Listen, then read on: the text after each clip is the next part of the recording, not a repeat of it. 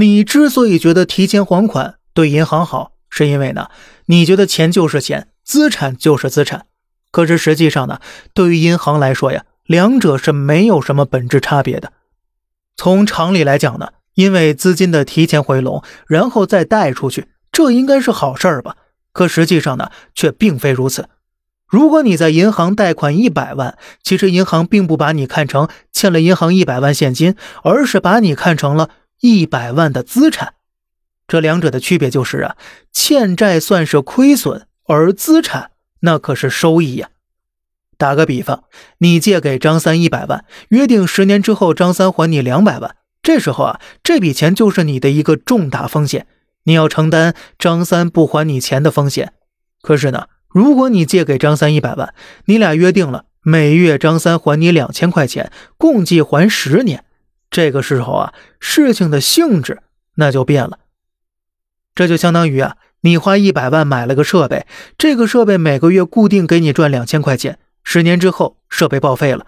如果张三还了五年，决定弃贷了，那么只是你的设备提早报废五年而已。而当你有成千上万、数十万张三这样的设备时啊，偶尔有一个设备提前报废是可以接受的，属于风险可控。为了保证风险低，你会买大品牌的设备。同样的，银行也会倾向于把钱贷给征信好的客户。以上两种方式最显著的区别是，前者是在还款日到达前，你的收益永远是零；而后者就算提前跑路了，也能收回来一些。前者相当于你买了一个设备，这个设备一生就能生产一个产品。当然了，你既有概率生产出来，可是也有概率生产不出来。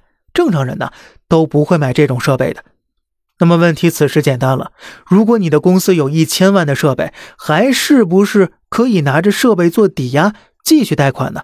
或者也可以把设备出租给其他人，放弃一部分设备收益，换来不需要维护设备的便利呢？更有甚者，甚至有人把这种设备和其他设备组成生产线一起出租出去，然后呢，宣称这条生产线的收益会变得更大。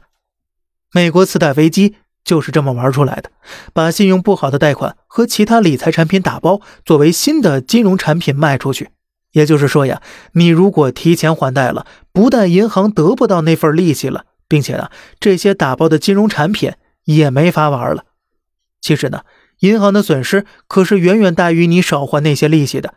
如果年景还算好的话，新的贷款很快会补充上来，填补之前提前还款导致的缺失，总体不亏，甚至还可能赚呢。可是，如果年景不好，大家光还不贷，那这个游戏呀就玩不下去了。银行也是吃不住的，资产都被你还没了，我要现金有什么用啊？所以呀。在银行贷款就是给银行打工，普通资本家还得考虑你的劳动环境，你是不是会不乐意，是不是会提起仲裁什么的。可是呢，银行家们呢，他不会管你这些的，不管你用什么方法，你去卖血，你去杀人放火都无所谓，只要你把钱给我还上就行了，其他的那归警察叔叔管。所以呀，资本家和银行相比啊，反而显得。有些可爱了，那么您怎么看呢？好了，这里是小胖侃大山，每天早上七点与你分享一些这世上发生的事儿，观点来自网络，咱们下期再见，拜拜。